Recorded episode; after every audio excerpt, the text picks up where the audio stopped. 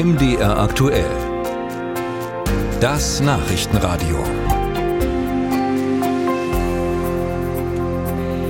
Seit Anfang Juli gehen die Ölpreise wieder kräftig nach oben. Seither haben sie um etwa 35 Prozent zugelegt. Heute Morgen wurde ein neuer Rekordstand erreicht, der höchste Ölpreis seit zehn Monaten. Was steckt dahinter? Darüber habe ich mit dem Ökonomen Ralf Umlauf von der Hessischen Landesbank gesprochen. Herr Umlauf, ein Barrel der Rohölsorte Brent kostete heute Morgen 95 US-Dollar. Im Frühjahr lag der Preis noch um die 75 Dollar. Was ist seitdem passiert? Naja, zum einen haben wir eine lange Phase der Bodenbildung durchlaufen. Inzwischen springen mehr und mehr spekulative Marktteilnehmer auch auf die gestiegenen Preise, auf die etwas freundlichere Situation auf und treiben den Preis zusätzlich nach oben. Gleichzeitig muss man natürlich auch konstatieren, dass die OPEC inklusive Russland und anderer Ölproduzenten beschlossen haben, ihre Produktionskürzungen zunächst bis Jahresende fortzuführen. Das war nicht unmittelbar so erwartet worden. Entsprechend zeigt, dass die OPEC weiterhin ein starkes Interesse daran hat, den Ölpreis auf hohem Niveau zu halten bzw. auf höhere Niveaus zu befördern. Welche Rolle spielt in dem Zusammenhang die Zusammenarbeit von Russland und Saudi-Arabien für den Ölpreis? Ja, die ist sehr entscheidend, denn das sind neben den USA die zwei größten Erdölproduzenten weltweit. Und entsprechend ist es natürlich sehr, sehr entscheidend, dass beide zusammen agieren und ihre Produktion und Exportmengen begrenzen wollen, sodass die Preise aktuell anziehen und sogar relativ dynamisch gestiegen sind.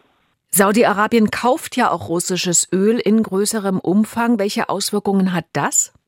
Ja gut, das ist eine zusätzliche Nachfrage, vermutlich auch mit dem Hintergrund, Russland als Partner innerhalb der OPEC ein Stück weit zu unterstützen in der Situation, die wir seit Februar 2022 haben, mit entsprechenden Sanktionen der westlichen Staaten.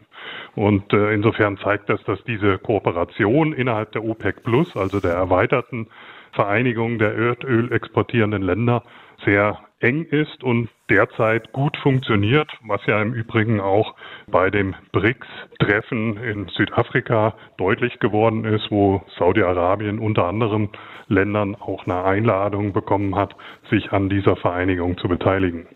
Sie haben die Sanktionen der westlichen Länder gegen Russland erwähnt. Deutschland beteiligt sich ja selbstverständlich an diesen strengen Sanktionen. Aber es gibt Berichte, dass wir in Deutschland weiterhin russisches Öl bekommen, und zwar über den Umweg Indien. Was ist da dran? Nun, das ist vermutlich Realität, äh, denn der Ölmarkt ist ein globaler Markt mit vielen Handelspartnern, die dort agieren. Die direkten Beziehungen des Westens zu Russland sind gestört seit 2022. Dennoch findet das Öl aus russischen Produktionen weiterhin den Weg auf den internationalen Ölmarkt, weil insbesondere natürlich China, Indien und äh, auch andere Länder sich diesen Sanktionsmechanismen bisher nicht angeschlossen haben. Und insofern fließt Öl natürlich auch über diese Märkte und durch diese Raffinerien äh, möglicherweise in Indien weiterhin auf den globalen Markt und findet dann auch den Weg nach Deutschland und Europa, äh, vermutlich in Form von raffinierten Produkten, also Benzin und Diesel, Heizölen und so weiter, die aus dem Rohöl hergestellt werden. Umgehen auch andere europäische Länder die Sanktionen gegen Russland auf diese Weise? Das würde ich so vermuten, ja. Es ist ja kein aktives Umgehen sozusagen, sondern wie ich vorhin schon sagte, der Ölmarkt ist ein globaler Markt. Und dort gibt es verschiedenste Anbieter von Rohölprodukten, von raffinierten Produkten, sodass da sehr stark anzunehmen ist, dass auch in anderen europäischen Ländern dieses Öl ankommt, ähm, was seinen Ursprung in russischer Produktion hatte. Was ist jetzt Ihre Erwartung? Gehen die Ölpreise noch weiter nach oben oder ist das jetzt nur eine Momentaufnahme? Man kann natürlich nie ausschließen, dass es noch weiter nach oben geht. Es ist mittelfristig nicht unser Hauptszenario. Wir sehen aktuell eine hohe spekulative Teilnahme in dieser Bewegung. Das deutet unseres Erachtens eher darauf hin, dass das eine Chance auch besteht, dass die Preise in den kommenden Wochen und Monaten sich wieder ein Stück weit nach unten bewegen werden.